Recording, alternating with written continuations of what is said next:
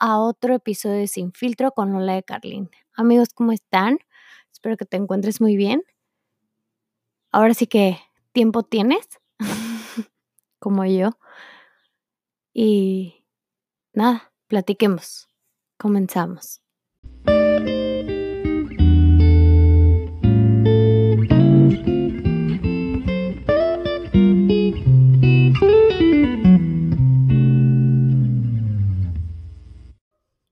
Pues amigos, en medio de todo lo que está pasando me siento a tener un momento contigo. Hacía tiempo que, que no platicábamos, hacía tiempo que, que no tenía quizás las, en, la fuerza o la energía para hacerlo, pero hoy después de tanto me siento bastante bien y quiero compartirte pues algunos pensamientos que he tenido. Eh, vivimos un momento difícil, es un momento donde hay mucho caos en el mundo, hay mucho caos en nuestras vidas. Y la verdad es que del caos es de donde más he aprendido o he crecido. Cuando me he enfrentado ante esta adversidad de un cambio, porque el caos es esto, es un cambio, es una transformación, es un moverte y creo que en muchos episodios he platicado contigo respecto a esto, ¿no? De, de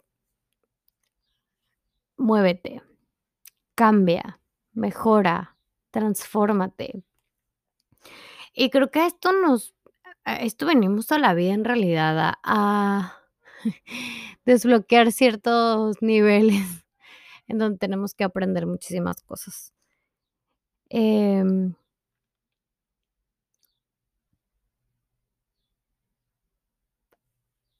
¿Cómo te digo?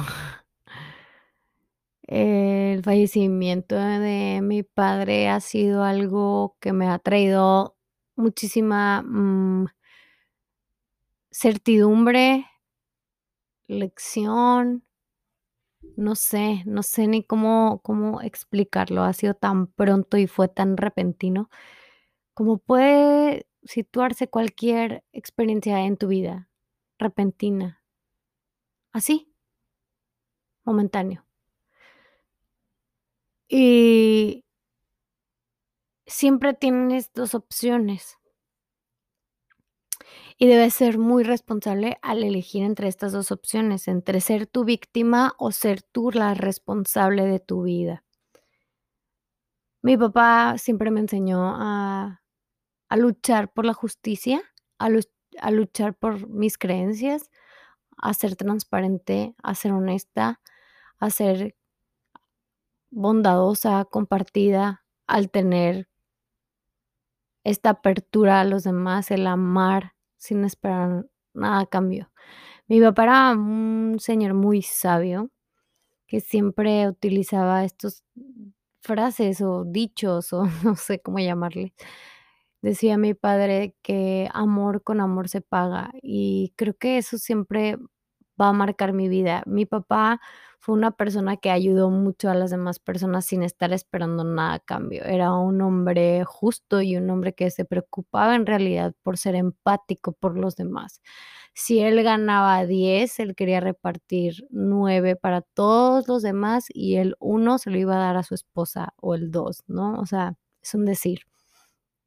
Pero siempre buscaba como ser empático, como como ponerme en el lugar del otro. Y creo que lo que está pasando en el mundo, pues no es, o sea no era algo que tenía evidentemente que pasar en algún punto. Esto no nada más es una, eh es algo de salud, es algo mucho más allá, que creo que si lo entiendes, vas a poder entender absolutamente todo. O sea, esto viene trae una raíz de falta de amor, falta de comprensión, falta de empatía en el mundo que de alguna manera iba a explotar de esto esto, este surgimiento de este virus, ¿no? Creo que este virus, eh, viene a revolucionarnos y viene a cambiar también nuestras vidas, pero para para mejor. Creo que no nada más es aislarnos y decir: "Cuídate y prevén y haz esto y no salgas". O sea, claro, las medidas que se deben de tomar con mucha seriedad, pero más allá de esto, o sea, ¿qué nos está enseñando esto? Nos está enseñando que el mundo nos necesita, necesita que nos unamos, necesita que haya armonía, que haya justicia, que haya un balance.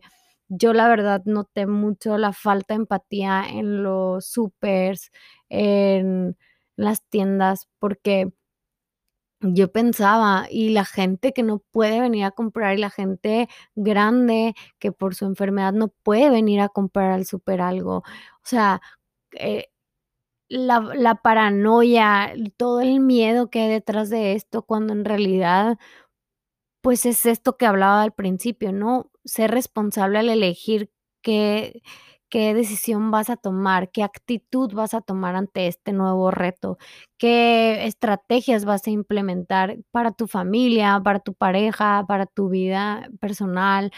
O sea, hay muchas cosas que modificar, hay muchas cosas y y y tenemos tiempo, o sea, estamos vivos y es algo que no nos damos cuenta, vivimos tan automático todos los días que perdemos el hilo de de vivir presente, ¿no? Que es algo que yo siempre hago mucho hincapié. Vive tu presente, sí, pero también sé consciente hoy lo que está pasando. ¿Hace cuánto tiempo que no convivías con tu familia? ¿Hace cuánto tiempo que no te sentabas con tu papá? ¿Hace cuánto tiempo que no tenías tiempo, según tú, para estar contigo, para leer, para nutrirte? ¿Hace cuánto tiempo? Tiempo, tiempo, tiempo. Y hoy la vida te lo está regalando, aunque no quieras, te está dando tiempo. Y es un es un regalo enorme que no podemos darnos el lujo de desperdiciarlo.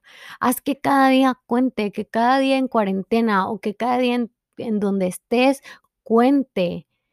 Puedes seguir haciendo el bien de muchísimas formas, puedes seguir conectado a los que quieres de muchísimas formas. No es nada más físico, porque te apuesto que te quedaste con las ganas de abrazar a alguien, porque aún estando cercanos y sin tener estas fronteras no eres capaz de abrazar a tu hermano.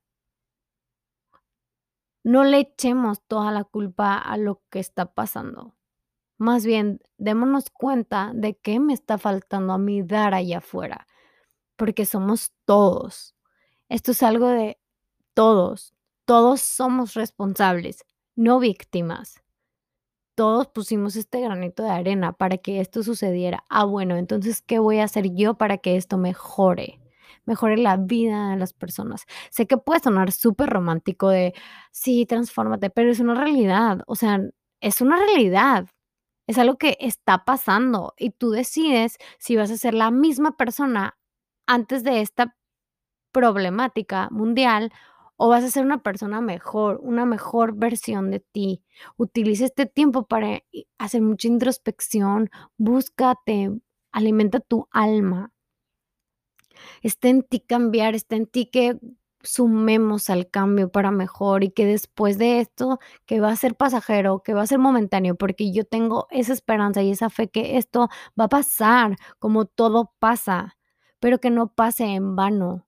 Está en ti poner tu granito de arena para que esto cambie y para que cuando podamos salir a la calle y para cuando podamos ver a los nuestros, de verdad lo hagamos de corazón, de verdad vayamos a limar asperezas, de verdad convivamos y no estemos todo el tiempo en el celular cuando esas cuando tenemos tiempo de de tener esas convivencias familiares. Y me siento superculpable porque yo también he sido parte de este problema del no saber convivir no saber estar presente por estar en el celular, desde esas pequeñas cosas. Así que tómate el tiempo necesario para para hacer un cambio. Estás a tiempo, estamos a tiempo, las cosas van a mejorar. Los cambios vienen así, con tormentas, con caos. Porque tiene que haber un cambio. Se tienen que romper las piezas para volverse a unir y que sean nuevas. Está en ti. Y pues, después de esta plática autoterapia, pues